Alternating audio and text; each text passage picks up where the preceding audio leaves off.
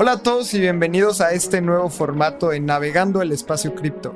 Y tú que nos escuchas en Spotify o en alguna plataforma de podcast, queremos invitarte a que nos veas todos los lunes a las 7 de la noche en Navegando el Espacio Cripto, un live que hacemos en YouTube y en Twitch, en donde repasamos las noticias cada semana. Y también, si nos estás escuchando en Spotify, lo estamos haciendo de una manera para que tú también te puedas informar de las noticias y tengas dos episodios a la semana de Espacio Cripto. Así que con esto empezamos en Navegando el Espacio Cripto. Hey, ¿qué onda? ¿Cómo están? Bienvenidos a un episodio más de Espacio Cripto. El día de hoy estamos en vivo, pero un horario muy extraño para nosotros. Martes 8 de la noche, normalmente son las... Ahí va.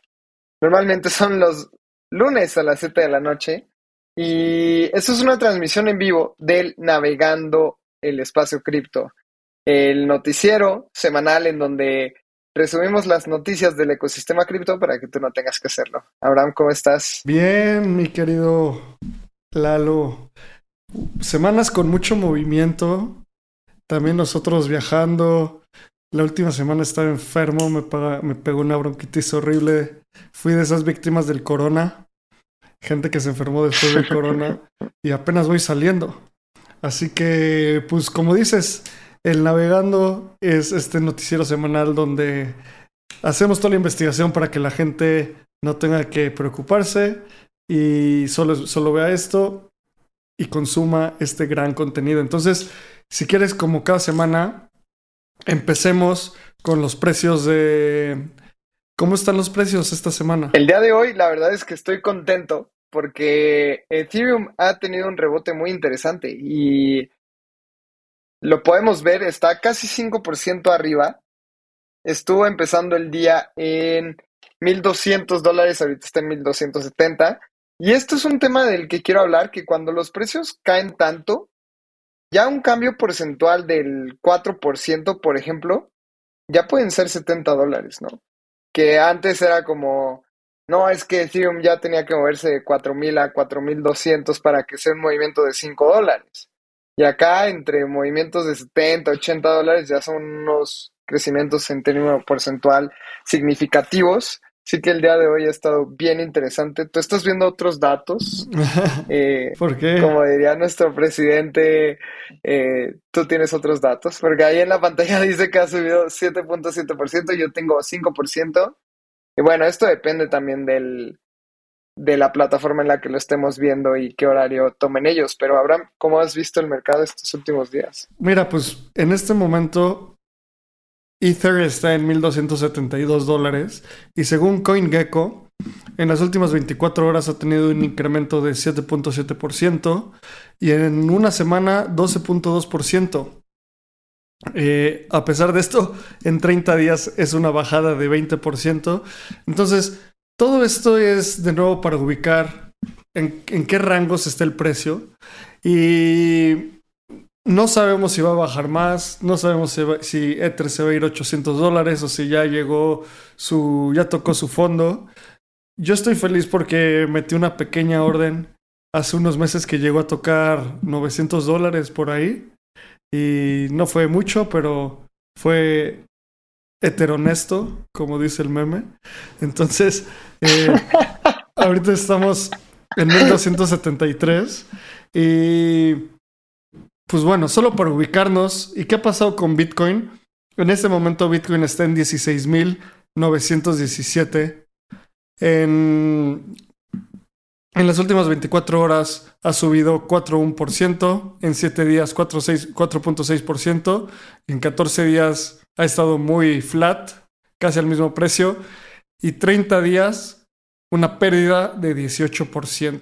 Y en un año una pérdida del 70%, pero bueno, son precios, este tipo de cosas suben, bajan, a final de cuentas son ciclos económicos y el próximo gran evento de, de cripto para en cuanto a precio es el halving el halving de Bitcoin cuando la recompensa de los mineros se parte a la mitad, que será el próximo año. Justamente ese es el suceso más interesante después de, del merge que tuvimos con Ethereum este año.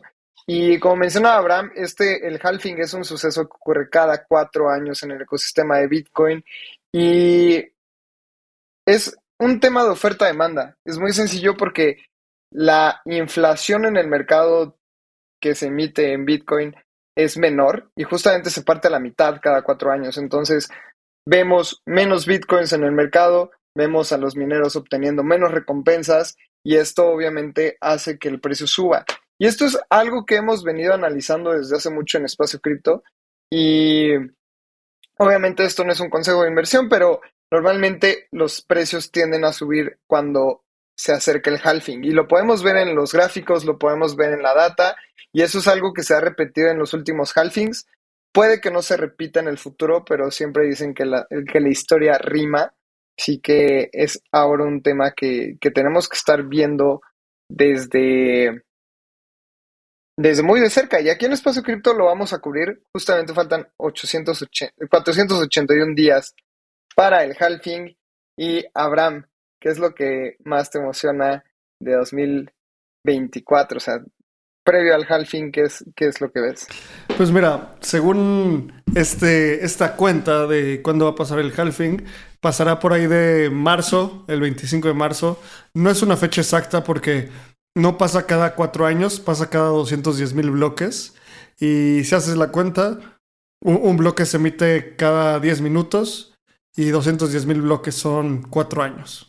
Cuando conviertes 210 mil por 10 minutos y pasas eso a días y a años, eh, esa es la cuenta. Y creo que esta vez vamos a entrar a un mercado muchísimo más sólido en el sentido de que siento que lo que se derritió ya se, ya se tuvo que derretir. No hay más. Eh, ¿Qué más puede pasar? Que Coinbase sea un fraude, que Binance caiga. Ese tipo de cosas ya parecen muy poco probables por muchos análisis y más que análisis por muchos sucesos. Si no te ha quebrado el mercado cripto aún, es probable que sobrevivas para el siguiente ciclo.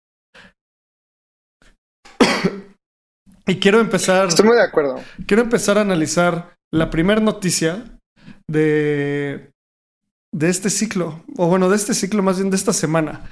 ¿Qué pasó con, con Génesis? Entonces, si quieres, vamos a la primera noticia.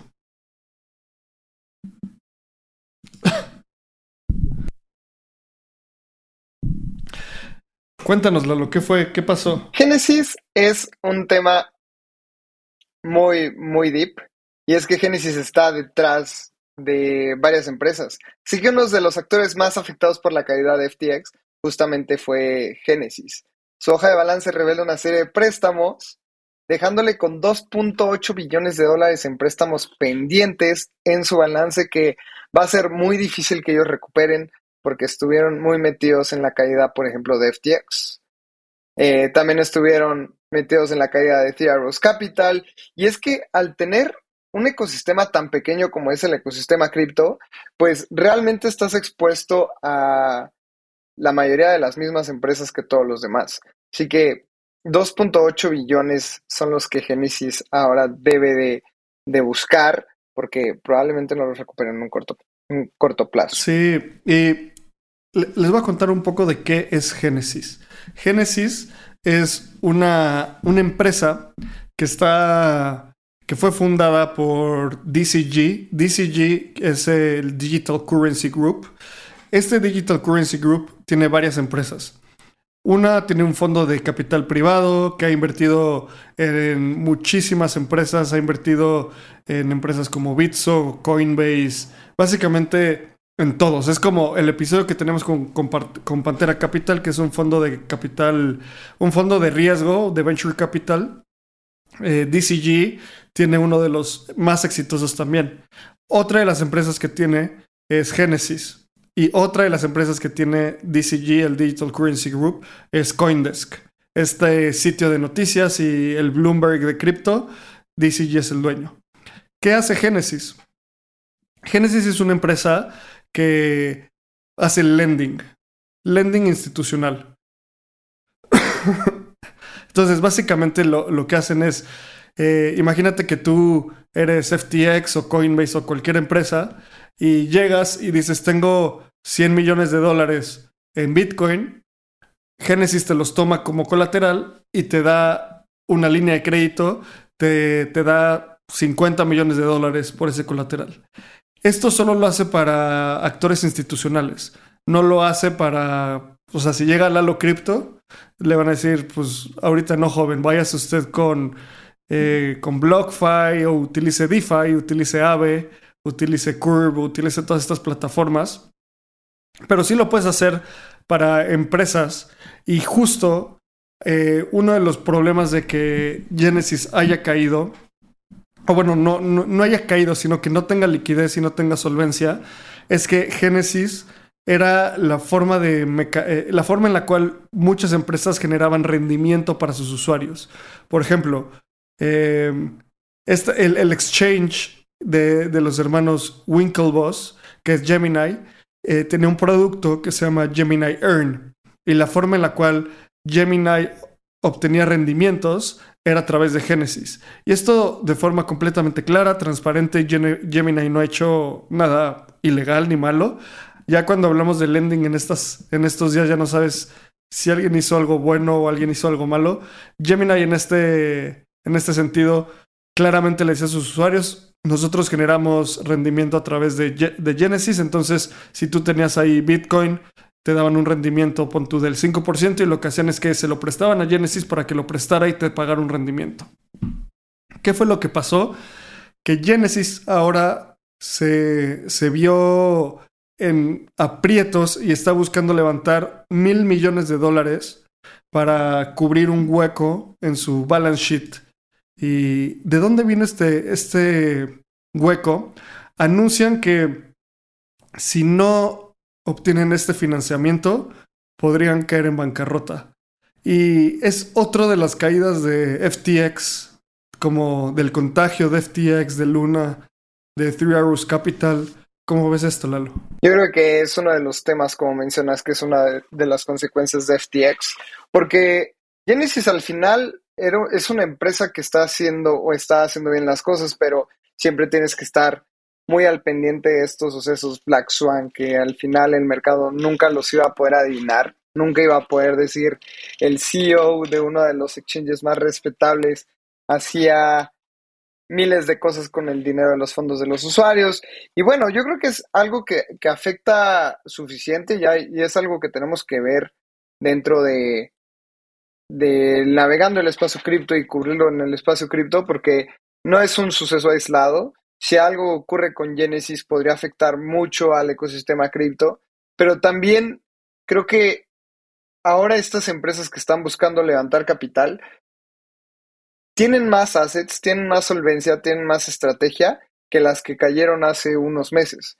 Yo creo que Genesis puede tener un buen plan de acción para que, para que puedan seguir subsistiendo. Justamente sí hizo una declaración de que está también levantando, o bueno, destinando un billón de dólares o mil millones de dólares a justamente al rescate de este tipo de empresas. Así que veamos cómo, cómo sucede. Justamente lo que, lo que decíamos es que Genesis no está haciendo nada fuera de, lo común, estaba utilizando el, fondo de los usuarios para hacer cosas ilegales, pues más bien es otra caída y es, y es un daño colateral a los, a los sucesos de personas que sí estaban haciendo mal uso de los activos de los usuarios. Así que esto es, es una de las noticias que hay que tener bien de cerca porque Genesis puede ser otro, otro de los grandes que pueda afectar el mercado. Y, y al final si cae Genesis es como un momento de como un full circle moment, como dicen en inglés, como un momento donde el círculo se cierra. ¿Por qué? Porque yo no estoy tan seguro de que Genesis no estuviera haciendo malas cosas, porque ahí te va un dato que creo que es el más importante. Entonces, cuando analizas el estado de resultados de Genesis, ellos tienen, o sea, DCG, que es la empresa, la, el holding company, la empresa eh, de la cual es subsidiaria Genesis, o sea, DCG es la empresa matriz, Genesis es una subsidiaria, tiene 575 millones de dólares en riesgo y hay un pagaré de 1.100 millones de dólares de, que Genesis tiene hacia DCG y que esto se va a cerrar en 2023. Esto, este pagaré empezó porque cuando tenían, eh, cuando cayó FTX, Luna, Three Arrows Capital, quedó un hueco en Genesis y DCG hizo, es como entre dos empresas de los mismos dueños, extendieron un pagaré con dinero, es como pasar dinero de tu bolsa izquierda a tu bolsa derecha y en medio están los fondos eh, de los acreedores entre Genesis y DCG. Entonces ahí hay varios, pues cosas raras, cosas que tal vez si no estuvieran involucrados no, eh, no, no, pasarían.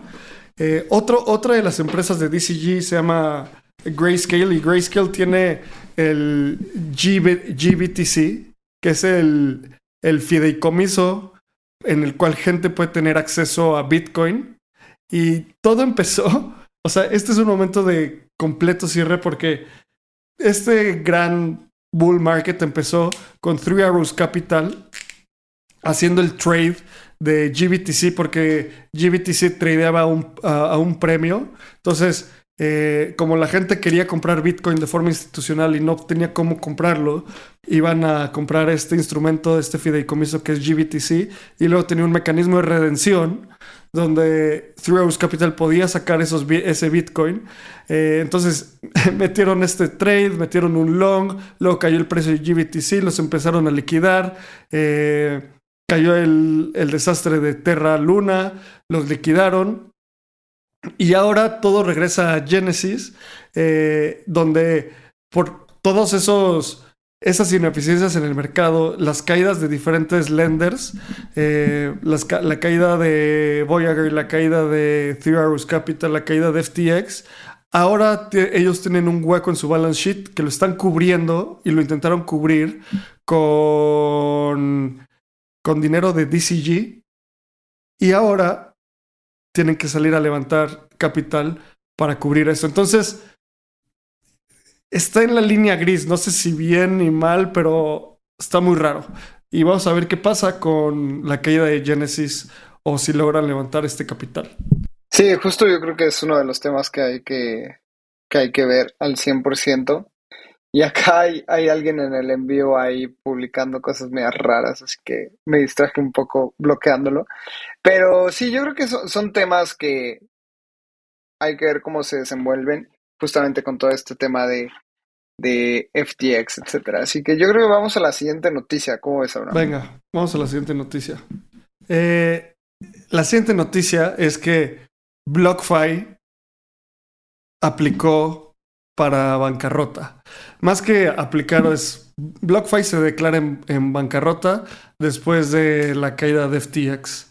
Y creo que esta es una de las noticias más tristes de este ciclo, porque BlockFi es, era como un Genesis, pero para retail. Es un crypto lender. Entonces tú ibas y lo metías tu dinero en BlockFi metías tu Bitcoin y ellos te pagaban, te llegaron a pagar, a mí me llegaron a pagar hasta 8% anual por mi Bitcoin. Yo usé BlockFi como un año, tal vez, y saqué mi dinero de BlockFi hace como 6, 7 meses, eh, porque pues eh, como que me empezó a dar miedo, empezaban a salir noticias de que iba a ser insolvente con toda la caída de Three Arrows Capital. Y lo que pasó es que BlockFi tenía líneas de crédito con Three Arrows Capital y con diferentes personas que no pudieron pagar sus promesas. Y salieron a liquidar la empresa para asegurar que los usuarios pudieran continuar retirando sus fondos. Y FTX compró BlockFi. Hace, eh, hace un par de meses y luego con la caída de FTX pues ya no lo quedó nada más a BlockFi que declararse en bancarrota. También hay cosas muy extrañas aquí, como parte del deal de que FTX comprara BlockFi era que los activos tenían que estar custodiados, los activos de BlockFi tenían que estar custodiados en las carteras de FTX, que mucha gente está especulando que FTX hizo eso para seguir prestando los fondos de los usuarios, invertirlos y seguir con su gran fraude que estaban haciendo. Así que este es otro momento. Parece que esta semana se cerraron muchas cosas que se habían estado cocinando y que se habían estado desencadenando de forma negativa eh, en el espacio cripto. Y BlockFi, otro más en caer. ¿Cómo lo viste, Lalo? Sí, es algo triste también por, por esto que mencionas, porque tal vez los usuarios pudieron haber sido rescatados y todos estábamos muy contentos de que FTX los hubiera comprado.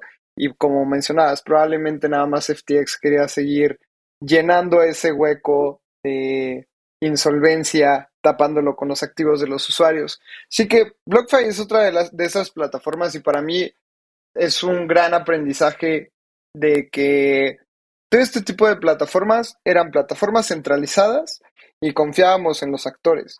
Y esto básicamente es lo mismo que un banco. Y si nosotros estamos en cripto, es por este tema de Don't Trust Verify. Y yo creo que es una de las grandes lecciones, porque no teníamos manera de comprobar de que este tipo de plataformas estuvieran haciendo buen uso de los usuarios de los activos, no había manera de auditar los fondos, no había manera de saber qué estaban haciendo bien o mal. Y como lo hemos visto con Celsius, lo vimos con BlockFi, con FTX, etcétera, pues realmente estamos confiando en personas dentro del ecosistema cripto y para mí esto es igual que las finanzas tradicionales. Así que utilicemos estas plataformas con mucha responsabilidad, con mucho cuidado y sabiendo los riesgos que tiene el uso de este tipo de plataformas y con esto aprendamos. Si has podido esquivar las balas y estás jugando al, al buscaminas, pues en una de esas te va a explotar una mina. Y eso es lo que hay que tener muchísimo cuidado. DeFi no se ha caído, no se ha caído ningún protocolo de lending dentro del ecosistema de DeFi, sigue funcionando todo bien.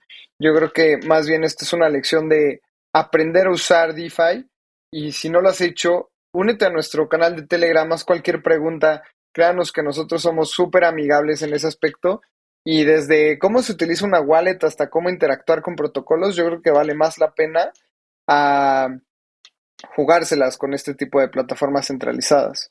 Yo creo que es una lección para todos. Ojalá la gente que esté escuchando esto no haya perdido eh, activos dentro de estas plataformas, pero aprendamos en cabeza ajena y pues tengamos mucho cuidado en dónde depositamos nuestra confianza y nuestro dinero. 100%. Y aquí algunos de los datos importantes es que BlockFi tenía más de 100 mil personas eh, invirtiendo su dinero en ellas y tienen una deuda de entre mil millones y diez mil millones de dólares. Y BlockFi le había extendido un préstamo de 275 millones de dólares a FTX, a su empresa matriz. Todo este tipo de cosas son datos muy tristes porque va a haber 100 mil personas que tenían dinero en BlockFi y no, no lo van a poder sacar. O sea, ya lo perdieron, ya lo, o sea, al declararse en bancarrota, lo que pasa es que la empresa tiene que liquidar los activos y pagarlos eh, con la liquidación que tenga, pagar un porcentaje del dinero que tenían. Entonces, por cada dólar que tenían, les pagan, les van a regresar centavos. Y como dice Lalo, es una otra invitación a que la gente cuestione y no utilice cualquier producto nada más porque sí. Siempre ser dueño de tus propias llaves es lo mejor. Eh, mantener tus activos en, en tu propia cartera. Yo por eso ahorita me siento tan tranquilo a pesar de que los precios están por los suelos. Eh, si le pasa algo a mi dinero es mi culpa, no culpa de alguien más. Así que, si quieres, vamos a la siguiente noticia. Vamos a la siguiente, que esta está interesante. Entonces, WTC está tradeando a un descuento y mucha gente empezó a, tener mucho miedo. Primero, entendamos qué es WTC. WTC es Grabbed Bitcoin. ¿Qué es Grabbed Bitcoin? Es básicamente Bitcoin sobre Ethereum. A ver, vamos a explicar esto. Entonces, Bitcoin y Ethereum son blockchains separados no se comunican entre ellos, no son interoperables. Bitcoin es el activo cripto por excelencia, es el oro digital y creo que casi que la mayoría de la gente que cree en Ethereum y, eh, que cree en Ether como activo también cree en Bitcoin. Tú, Lalo tiene Bitcoin, yo tengo Bitcoin, yo tengo Ether, Lalo tiene Ether. O sea, no, están, no son cosas que están peleadas. Hay mucha gente en la comunidad que es como Bitcoin maximalist o Ether maximalist, que son los menos.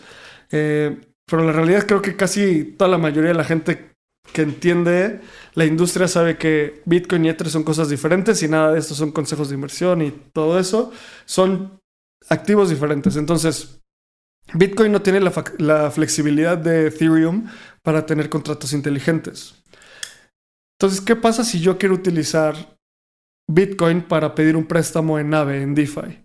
O utilizarlo para, eh, no sé, para tradear en Uniswap. Pues necesito emitir un token sobre Ethereum que sea un sintético de Bitcoin. Y este es WBTC. Cómo funciona WBTC es que hay un custodio, uno de los custodios más importantes del mundo que se llama BitGo, que muchas empresas eh, lo utilizan. Yo cuando trabajaba en Bits hablé con ellos varias veces y son custodios institucionales súper, súper importantes. Y lo que ellos hacen es que ellos actúan como intermediarios. Tú mandas Bitcoin a una dirección de, de este custodio que se llama BitGo y ellos te mandan un token que se llama WBTC sobre el blockchain de Ethereum. Entonces tienen un mecanismo de redención uno a uno. Es como USDC y los dólares. Tú mandas USDC a una cuenta de banco de Circle y ellos emiten un token sobre Ethereum que se llama USDC. Es un mecanismo muy similar. ¿Qué pasó? Que Bitcoin y WBTC, o sea, el Bitcoin sobre BTC sobre el blockchain de Bitcoin y WBTC sobre el blockchain de Ethereum deberían de tradear al mismo precio. Y empezaron a tradear con 1% de descuento en, específicamente en el exchange eh, Kraken. ¿Y por qué empezó a pasar esto? Porque Three Arrows Capital tenía una posición importante de, de BTC, de WBTC. Tenían, Three Arrows Capital tenían una, una posición de 12.450 y WBTC que es muchísimo y FTX también tiene una gran posición de WBTC. Esto quiere decir que al estar en bancarrota tienen que liquidar estos activos. Y esto empezó a causar mucho miedo en, en, en, cripto Twitter y en la industria. ¿Cómo viste, Lalo? Yo creo que este es un tema un poco distinto a todos los más que hemos visto, porque justamente como mencionabas, Abraham, esto está respaldado por Bitcoin y de hecho, WBTC tiene una página a la que tú puedes ir, es wbtc.network, diagonal dashboard, diagonal audit. Y ahí puedes ver el contrato de la blockchain y cuántos wrap bitcoins hay, que por ejemplo en este momento hay 215.871 wrap bitcoin y hay 218.912 bitcoins en custodia. Y de hecho, Aquí podemos ver en la página, y ahorita te la, te la paso por el chat, Abraham. Ah, justamente lo estás poniendo. Si vamos un poquito más abajo, ahí podemos ver las direcciones de las carteras que tienen estos activos. Entonces es más fácil, como todo está dentro de la blockchain, verificar si está o no respaldado. Obviamente aquí también se pueden hacer ciertos trucos de que Bitcoin eh, ponga una cartera que no es la que tiene los tokens, etcétera, pero es mucho más difícil y esto es lo que me gusta del ecosistema de DeFi, que tú puedes verificar que cuántos wrap bitcoins hay en circulación, cuántos tiene Bitcoin, Bitcoin en custodia y si hay menos en circulación que los que tiene Bitcoin en custodia, significa que todos los usuarios podríamos canjear nuestro wrap bitcoin por bitcoin y no habría un problema de liquidez o no, no habría un problema de redención como lo han habido en los exchanges. Así que este, este tema también ha pasado, por ejemplo, con STETH, que es el token del IDO cuando puedes hacer staking, eh, etcétera. Pero para mí estos temas se me hacen más sencillos de verificar. Sí, sí puedes violarlos, como BitGo, si estás jugando ahí juegos medios extraños, todavía lo puedes hacer. Pero también, por ejemplo, podemos ver que eh, AVE tiene el 33% de estos wrap bitcoins on-chain, así que esto significaría que al menos el 33% están en protocolos DeFi, más holders, etcétera, pues podemos ver el total de las carteras.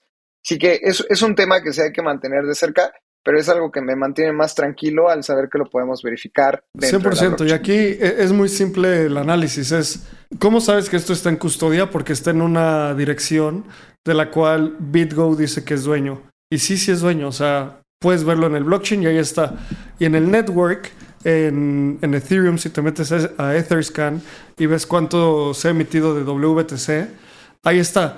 El, el punto de riesgo de WBTC sigue siendo un intermediario que es BitGo.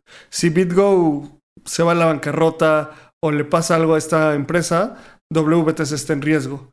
Ahorita ese no es el punto. El punto es que la gente empezó a hacer, a, tener miedo de la solvencia de, de WBTC, cuando en realidad, mientras BitGo siga operando, WBTC está sano y salvo. Es mejor que lo que le pasó a BlockFi, a FTX, porque esas son. FTX es claramente una, un manejo súper opaco y un fraude. O sea, no se puede llamar de otra forma. Es fraude y no es un fraude cripto, es un fraude de, de niveles internacionales más que otra cosa. Esto, la parte con BitGo sigue habiendo un intermediario, no es lo ideal, pero mínimo es verificable. Entonces, vamos a la siguiente noticia que está muy relacionada con WTC.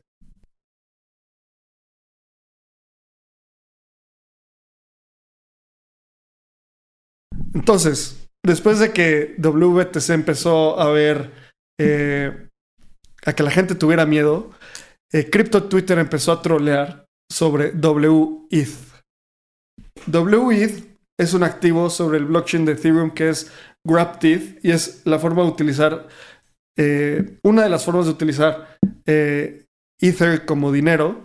Y mucha gente empezó a decir como, o sea, literalmente a trolear como, no, va a haber un deep peg y va a haber falta de solvencia, falta de liquidez para WETH. Y aquí es aún mucho más simple que la parte de BitGo. Esto es un contrato inteligente, eh, completamente corriendo solito en el blockchain de Ethereum. Entonces, mientras siga corriendo ese contrato inteligente y básicamente mientras siga corriendo el blockchain de Ethereum, WETH tiene una convertibilidad uno a uno con ETH. Aquí no hay un custodio, no hay un intermediario, es un contrato inteligente. ¿Cómo viste este troleo, Lalo? Yo creo que también es algo normal, en el sentido de que si la gente está emitiendo un, un tema de que Rap Bitcoin no está siendo respaldado, pues corro de todos los raps, ¿no? Y no se me hace tan tonto para las personas que no estén al 100% eh, educadas sobre la diferencia entre Rap y Rap Bitcoin y lo que está pasando en plataformas descentralizadas. Así que yo creo que es algo que va a pasar. La gente va a aprovechar este deep peg, que es muy, muy, muy poco. Y nada, va a ser, va a ser para la anécdota, pero si yo no tuviera la información que tengo al día de hoy, tal vez estaría saliendo de todos los wrapped. Me metería nada más a puro Bitcoin, Ethereum, lo metería un cold wallet y ahí corro, ¿no? Pero nada, yo creo que es un movimiento natural del mercado y es algo que evidencia el miedo Sí, entre todos es los como una narrativa. O sea, la gente ve que se llaman similar y empieza a tener miedo. Pero solo hay que ver la realidad y recordar que cuando es un contrato inteligente, en realidad, pues no hay mucho que hacer. Y la misma persona que empezó a trolear como que WETH estaba a punto de ser insolvente, eh, puso así como, atención, WETH está a punto de ser insol- insol- insolvente y puso como, voy a comprar todo el WETH a .5 ETH por WETH, haciendo alusión a cuando Do Kwon dijo como, voy a comprar todo a X precio, lo mismo Caroline de FTX. Entonces, esto fue un troleo y simplemente si empieza a haber un deep peg, la gente va a empezar a hacer arbitraje de forma muy automatizada y no va a pasar más allá de un troleo. Eh, si quieres, vamos a la siguiente noticia. Vamos. Para terminar la historia de FTX y todo este drama, parece que ya va a haber una serie como We Crash, pero sobre FTX. Se están peleando los derechos entre Amazon, Apple TV. eh, vi un meme que por ahí decían que Ryan Gosling iba a, interpretar a Sam Bankman Fried. Entonces, pues ya, parece que ya pasamos lo más oscuro. Eh, no sabemos qué nos pueda caer, pero pues vamos a tener una serie que ver en, en Apple TV o- o Amazon Prime. Y es interesante porque el escritor de este libro es Michael Lewis, que es la persona que también escribió The Big Short y Moneyball. Y ha pasado los últimos seis meses siguiendo de cerca a Sam Bankman-Fried, escribiendo un libro al respecto. Y en verdad estoy muy ansioso, muy ansioso por, por verlo, leerlo, ver la serie, porque ¿cómo es posible? Y me gustaría saber toda esta historia antes del crash y después del crash, crash de FTX. Y parece que el escritor estuvo en el momento indicado porque tiene toda la historia previa al, a la caída y posterior a la caída de FTX. Y a mí me encantaría, no me importa quién lo lance, si es Amazon, Apple, lo que sea, pero que el escritor siga cubriendo este drama, porque vienen varias cosas que se tienen que resolver. ¿Qué va a pasar con Alameda? ¿Qué va a pasar con Sam? ¿Va a caer en la cárcel? ¿Va a caer en juicio? ¿Va a escapar en Bahamas y ahí se va a quedar viviendo? Este, me encantaría saber qué pasó con estas donaciones que hizo por 70 millones de dólares al, a los demócratas en Estados Unidos. No sé, va a ser, va a ser una serie tan entretenida y más porque es verídica. Así que, no sé, estoy muy emocionado. Ya, que, ya quiero que salga y yo creo que no se van a tardar en sacarla porque es algo muy... Sí, a ver, a ver qué tal. Creo que ojalá la, podemos, la podamos ver durante el próximo bull market, todos recordando y manteniendo como este punto de vista crítico. Justo en el newsletter que sale hoy, suscríbanse al newsletter de Espacio Cripto. Ah, publiqué un artículo que se llama eh, Cripto tan cerca de la especulación y tan lejos de la descentralización, recordando esta frase mítica que dice México tan cerca de Estados Unidos y tan lejos de Dios. Y habla, en este artículo hablo sobre cómo es momento de continuar siendo críticos y Sam Bankman Fried era uno de los caballeros de la mesa redonda de cripto. Eh, cuando empezaron a ver los rumores de que FTX iba a caer en bancarrota, yo pensaba que era FOD y que no iba a pasar, como una empresa tan importante podía hacerlo y al final cayó. Entonces, eh, ojalá esta serie lo retrate como lo que es, que es un fraude, básicamente. Este, esta persona fue un fraude y sigue siendo un fraude y, será un fraude. Y veamos qué sale. Cuando salga, espero que todos estemos en un mejor lugar y lo, lo, recordemos con como una cicatriz y no como algo que nos pudo hacer mucho más daño. Estoy de acuerdo, justamente como una enseñanza. Y por el tema de la enseñanza, escribí un newsletter la semana pasada que lo titulé Me puede haber pasado a mí porque a mí me encantaba FTX. Si no hubiera tenido una estrategia de diversificación, tal vez pueda haber perdido todo mi dinero. Así que les recomiendo ese newsletter nada más para recordarles que no tengan todos los juegos en una canasta, sean custodios de, de su dinero, tomen responsabilidad sobre cómo custodian sus activos y mientras ustedes lo hagan de la manera correcta, yo creo que van a tener muchos menos problemas a confiar en otras personas que al final han demostrado que no pueden custodiar de manera correcta. Sí, si algo nos enseñó este ciclo es que ser tu propio banco y custodiar tu propio dinero es algo necesario. Vamos a la siguiente noticia. Muy de acuerdo. ¿Cómo viste esta noticia, Lalo?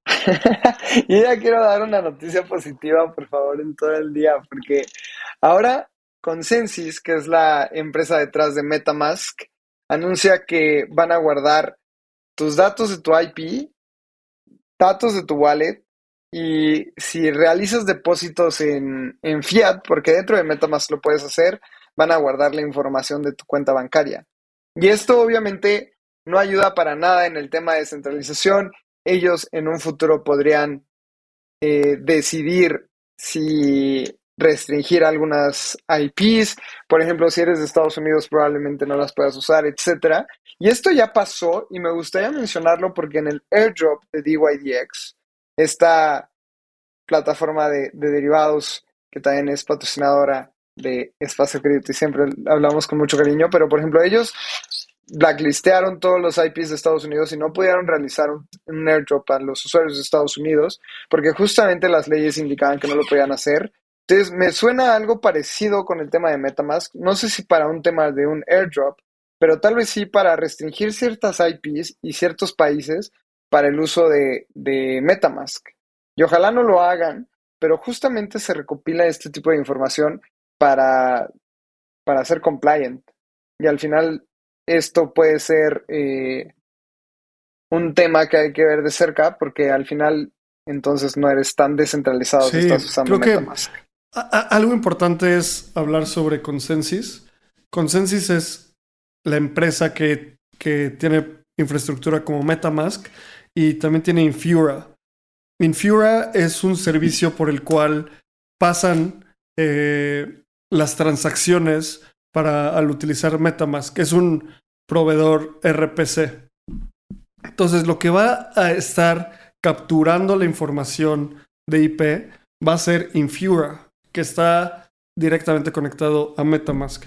Si tú quieres liberar, darle, o sea, bypassear esto, darle la vuelta, tienes, como dice el, thread que estamos viendo en pantalla, tenemos, tienes la opción de cambiar la, el proveedor de RPC para tu cartera, que ahorita retuiteé el tweet que estoy viendo para que ustedes puedan ver eh, cuál es el proceso para hacerlo. Si se meten a los docs de, de Alchemy específicamente, pueden, pueden ver cómo utilizar Alchemy, que es otro, otro proveedor RPC. Eh, luego es cambiar de wallets. A mí me gusta mucho Rainbow, lo utilizo en mi celular. Y entonces puedes darle la vuelta a esto. Eh, sí es, es raro que, que, no sé, capturen tu, tu dirección de IP, porque esto es un paso previo para censurar, simplemente. No por otra cosa tendrían que capturar esa información. pues Vamos a, la siguiente noticia. oh, vamos. Ay, esta es dura. Justamente estamos hablando de temas de censura y justamente el developer de Tornado Cash que está en la cárcel, Alexi Perstev, va a mantenerse en la cárcel al menos hasta febrero del próximo año. Y es que justamente en el tema de los juicios ya lo dictaron de esta manera y es un tema bien complicado que ya hemos tocado mucho en el espacio cripto, este tema de que el código ahora pueda ser utilizado como... Ya no es un tema de, de expresión, sino te pueden meter a la cárcel por expresar tu conocimiento y, y, que termines ahí hasta febrero y todavía se pueda llevar hasta 2026 es un tema bien complicado porque ahora los developers van a tener que tener muchísimo cuidado en lo que publican, así como si nosotros pudiéramos estar en riesgo de caer en cárcel por hablar algo de cripto. ¿no? A, mí, a mí eso se me hace un tema bien complicado y yo creo que aquí en, estamos, en Espacio Cripto estamos justamente con este developer que está en la cárcel porque no es posible que por un tema de libertad de expresión o libertad de publicación esté alguien. quiero andar en eso que, que mencionas de libertad de expresión y de publicación porque en los noventas y en los ochentas hubo una gran batalla para asegurar que el código open source pudiera ser pues pudiera ser publicado libremente. ¿Y cuál fue la definición? Es que después de muchas batallas en Estados Unidos se declaró que el código el código es discurso. Literalmente el de code is speech. Eh, hay muchísimas historias de había gente que quería prohibir, eh, muchos políticos en Estados Unidos querían prohibir protocolos de encripción y gente como Mark Andreessen, el fundador de Mosaic, que fue uno de los primeros navegadores de, de Internet y ahora es fundador de Andreessen Horowitz, este fondo de capital privado, decía como si tú, si tú prohíbes mecanismos de inscripción, nunca vas a poder pagar con tu tarjeta de crédito en Internet. Y eso en los 80s y 90s la gente decía, nadie va a meter su tarjeta de crédito a compras en línea. Y nadie lo hubiera hecho si no hubiera sido por códigos de inscripción, que estuviera ahí los números de tu tarjeta de crédito libres por todo el mundo. Así se definió y fueron muchas de las batallas para definir que el código es discurso.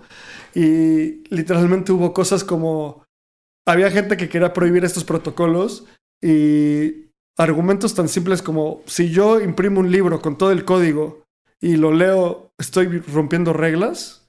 Si yo imprimo una playera con el código, eh, me van a meter a la cárcel.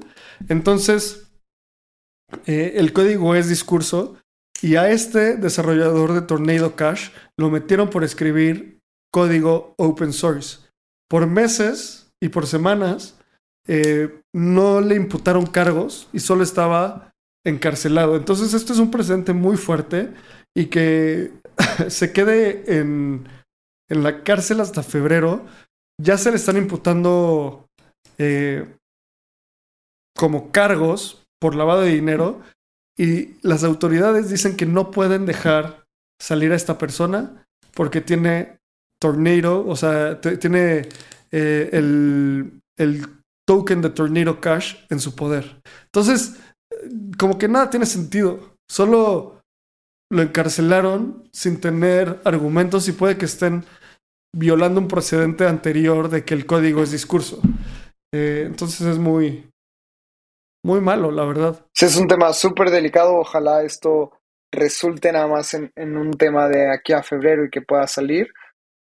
Lo vemos complicado dentro de espacio cripto, pero bueno, ojalá esto se resuelva. Y me encanta cómo la comunidad del ecosistema cripto se ha puesto la playera en el sentido de que están haciendo un montón de propuestas. Mucha gente está imprimiendo el código de Tornado Cash y lo está utilizando en playeras, lo está publicando, lo está colgando en sus casas para que demostremos que esto es un tema de, libertad de expresión y nada más. Así que ojalá se resuelva muy, muy pronto. Y vámonos a la siguiente noticia. Esta es una de las noticias más interesantes de esta semana.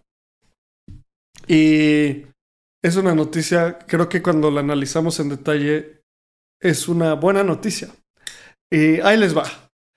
Voy a intentar resumirla lo más, lo menos técnicamente posible.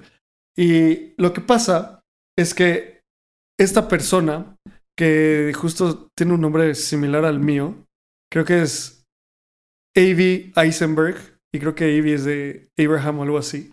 Pero esta persona, Avi Eisenberg, eh, es una persona muy inteligente que analiza estrategias financieras y las ejecuta en DeFi. Entonces, hace unos meses hizo una estrategia que es borderline ilegal en Mango Markets, que lo, que hacía esta persona es pedir préstamos colateralizados, eh, luego con ese dinero eh, meter un short, después de que metió el short, liquidar todos los activos que pidió para que bajara el mercado y que su trade fuera muy redituable. Entonces, logró hacer 100 millones de dólares así con esta estrategia en Mango Markets. Eh, entrando un poco más en detalle en cómo, lo, en cómo funciona, recuerden que cuando meto un short, Lalo, tú que eres un gran trader, explícanos qué es un short en pocas palabras. Un short, cuando, tú ejecutas un short, es una promesa de que vas a volver a comprar el token a un precio más barato.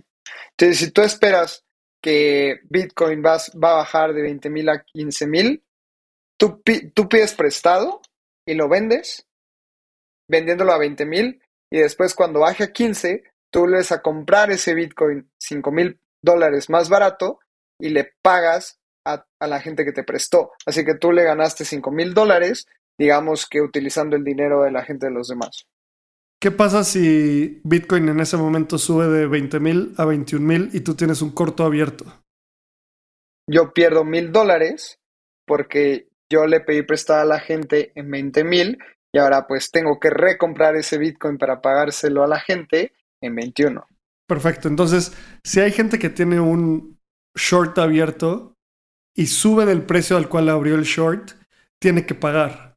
Eso en, grandes cantidades se llama un short squeeze, que es lo que pasó con GameStop eh, hace unos años, que fue uno de los primeros episodios de Espacio Cripto entonces, lo que, pasía, lo que hacía esta persona, Eisenberg, es que puso 100 millones de dólares y pidió un préstamo de Curve, del token de Curve, de CRB. Con este préstamo, abrió un corto y se fue a liquidar esos, eso, esa, la cantidad de tokens que había puesto, los, los quería liquidar en un exchange. Empezó a dompear los tokens y lo, que quería era liquidar la posición de uno de los fundadores de AVE.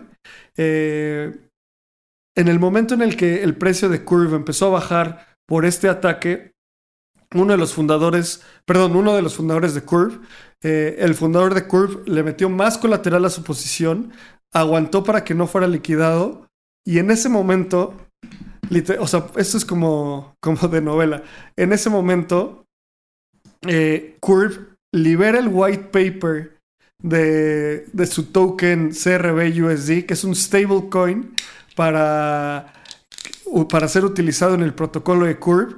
Eso hace que el precio de Curve rebote, suba y liquiden la posición de este señor Eisenberg, haciéndole perder 100 millones de dólares. Entonces, eso fue como alguien malo queriendo atacar un protocolo, eh, mete, eh, mete dinero, mete tokens de Curve en una posición de eh, nave, pide millones de dólares, empieza a domper los tokens esperando que baje el precio mientras shortea. Luego Curve libera una noticia que hace que la gente se emocione y, ve, y empiece a empujar el precio de Curve hacia arriba y liquida la posición del atacante. Entonces, me da gusto por porque douchebag y lo liquidaron. Sí, es un tema también de, de comunidad, porque justamente hicieron el short squeeze para que esta persona perdiera el dinero al final, el protocolo de AVE se quedó con 1.6 millones en deuda negativa, porque nadie las, el atacante no lo va a pagar. Y justamente esto es algo de que el protocolo tiene suficiente dinero para cubrir el 1.6 millones de dólares. Y yo creo que es una lección muy valiosa que volverían a pagar esos 0.6 millones de dólares para aprender sobre esto. Entonces, justamente esto es algo que van a cubrir, van a estar intentando trabajar en algo para que esto no vuelva a ocurrir. Pero como dice Abraham, nada más al atacante le costó millones de dólares y bueno, a Ave le costó 1.6 millones aprender sobre este tema. Pero yo, yo, también creo que esto es al final un beneficio hacia, la, hacia el mismo protocolo y un aprendizaje para parchar estos fallos que no habían ocurrido y estamos aprendiendo sobre la marcha y esto es algo que van a trabajar y se van a volver mejores y ojalá no vuelva a ocurrir, pero al final no pasó nada grave y ahora todo el ecosistema de DeFi tiene una gran enseñanza. Sí, o sea, me encanta este, este ejemplo porque, a ver, tenía esta persona 50 millones de dólares en USDC como colateral. Pidió un préstamo eh, por, en, esos 50 millones de dólares en Curve, mandó esos, esos tokens de Curve a OKX los dompea a todos por USDC y vuelve a repetir lo mismo. Vuelve a ir a, a AVE metiendo una, pidiendo otro préstamo de Curve por USDC, los dompea y así. Repite el ciclo, repite el ciclo. Y su hipótesis es que si hacía eso a perpetuidad, el precio de Curve iba a, a bajar a tal nivel que su, él iba a poder cerrar un short con, un, con ganancias multimillonarias. En cambio, la comunidad reacciona, lanza el white paper de este token, sube el precio de Curve y pierde 50 millones de dólares. Entonces, esta persona terminó con perdiendo 50 millones de dólares. Eh, Ave tiene un hoyito de 1.6 millones de dólares. O sea, 1.6 millones de dólares de hoyo es, son centavos pensando que el hoyo que tiene FTX es, entre 5 y 10 mil millones de dólares. O sea, son literalmente 10 mil veces menos que el hoyo de FTX. O sea, otros órdenes de magnitud. Entonces, qué bueno que le pasó a esa persona por intentar abusar. Yo creo que esta es la, la noticia más positiva de la semana, sin duda. Sí, vamos a la última noticia del día. Oye, creo que este navegando ha sido de los más bearish, puras noticias malas, casi, casi. pero también justamente era lo que estaba pensando, puras noticias malas, pero creo que son noticias que finalizan ciclos, porque en otros navegando es como, y veamos qué ocurre con BlockFi. Y ahora ya es como, ok, BlockFi ya, ya fue. está en bancarrota, punto. Vamos a lo que sigue. El hacker de Mango, eh, siga ahí en la intemperie. Bueno, ya perdió 50 millones el hacker de Mango, vámonos a lo que sigue. Siento que son noticias de capítulos, capitulas, capitulización de... Buenas palabras. Está difícil. Capitalización de mercado, que al final es como, sí, estamos llegando a una capituleces. ¡Pah! Voy a cambiarla. Estamos llegando al, al final del mercado. Obviamente esto nadie lo puede asumir, pero este tipo de noticias las vemos en el fondo del mercado bajista. Y bueno, pueden haber más, pero estas son noticias justamente ese momento de ya no podemos caer más bajo. Y. ¿Estás calling pues, cuando ya. Yo creo que sí, o muy cerca. Ya, ¿Qué más sigue? O sea, ¿qué podría pasar? Que Binance sea una farsa o que Coinbase eh, estafe a sus usuarios, pero ya no podemos caer más. Pues creo que el único que nos puede pegar más es la situación macro, que tampoco pinta muy bien.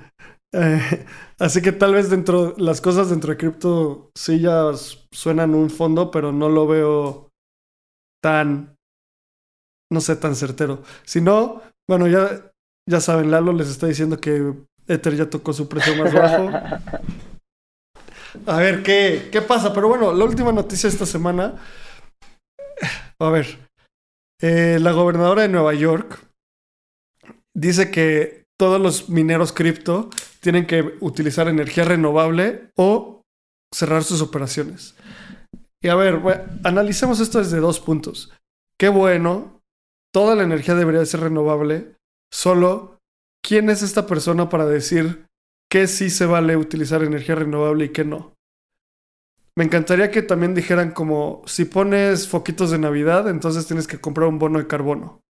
Si pones, si usas una secadora de ropa, tienes que comprar bonos de carbono o son ilegales. Tienes la energía que se que consuma eso tiene que ser renovable. Creo que marca un presente muy riesgoso de que sí se puede utilizar energía limpia, o sea, que sí se puede utilizar energía fósil y que no. Eh, no sé, ¿tú cómo lo ves, Lalo? Sí, a mí todavía se me hace algo muy tonto. Al final, porque Nueva York se estaba convirtiendo en uno de los lugares más interesantes para poner una mina, porque la energía era barata y en épocas del año es muy frío. Y obviamente mantener fríos estos equipos es mucho mejor que estar, no sé, en Texas, en donde hay demasiado calor y todavía necesitas comprar equipo para mantenerlo a una temperatura adecuada. Justamente Nueva York era un lugar muy interesante y pues ahora salen con esto. Nada más, yo creo que los mineros están siendo punta de lanza para el tema de energías renovables y ahora nosotros, el ecosistema cripto, les va a enseñar a otros ecosistemas a mantener un, un momento sano y una energía renovable en todos los aspectos. Así que lo único que nos queda es, ser punta de lanza en innovación para bajar los costos y tener un, mejor sistema de minado a nivel internacional. Pero bueno, aquí lo único es que vamos a encontrar distintas alternativas, distintos países y distintos lugares, porque no se va a dejar de minar Bitcoin. Y si no es Nueva York, la gente se va a cambiar a Denver, y si no es Denver, se van a ir a Canadá, y si no, bienvenidos a México, pero creo que es nada más algo que no está bien fundamentado justamente por las, por las razones por las que lo dices. Sí, y pues bueno, esta es, esta fue la última noticia. Creo que siento que estoy navegando fue una de esas veces donde ya dices tantas malas noticias o te dicen tan malas noticias que dices como, bueno, ya, ¿qué más puedes seguir? ¿Sabes? El típico meme de Krusty pateando a alguien así como, déjalo, está muerto ya parece, queda seguir construyendo y queda, creo que todas las personas de, en el espacio cripto salimos con una mente más crítica. Ya no confío en nadie, casi, casi. O sea, Sam, Bankman Fried era un caballero y ahora es una porquería. Entonces, siempre cuestionemos a nuestros líderes. Eh, gracias por escuchar Espacio Cripto. A Lalo lo pueden seguir en arroba Lalo Cripto, a mí arroba AbramCR. Suscríbanse a nuestro newsletter, súmense a nuestra comunidad en Telegram. Y de nuevo, gracias por escuchar un episodio más de Navegando.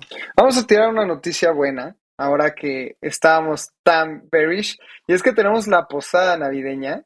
Y esto es en Ciudad de México, así que si nos estás escuchando en la semana del 28 al 3, 4, va a ser este sábado 3 de diciembre, así que síguenos en nuestras redes sociales. Justamente sacamos hoy la convocatoria, martes 29, y ya los lugares están acabando, pero todavía puedes buscarnos en redes sociales y venirte a la posada, pasar un buen rato, cerrar el año. Y otra noticia y algo que quería decir es que estamos muy agradecidos porque tuvimos una ronda de Quadratic Funding en donde la gente de la comunidad donó DAI de su propia wallet al proyecto de Espacio Cripto y después ETH Colombia, gracias a una donación de Ethereum Foundation, pudo ayudarnos y, e incrementar el fondo donado. Así que el día de hoy recibimos esos fondos. Fue una donación que no estábamos esperando y la verdad es que les queremos agradecer un montón a toda la gente que nos donó y a toda la gente que nos apoyó, a toda la gente que le hizo difusión, porque estos fondos nada más se van a crear este tipo de contenido, a pagarle al equipo, a seguir haciendo comunidad, a seguir haciendo eventos. Así que les queremos agradecer todo el equipo de Espacio Cripto por las donaciones que nos hicieron. En verdad lo vamos a aprovechar y lo vamos a utilizar. Y todo esto es gracias a ustedes, así que muchísimas gracias por esta donación. Perfecto. Pues muchas gracias. Súper importantes los últimos anuncios, Lalo. Nos escuchamos la próxima semana en otro navegando. Buenas noches.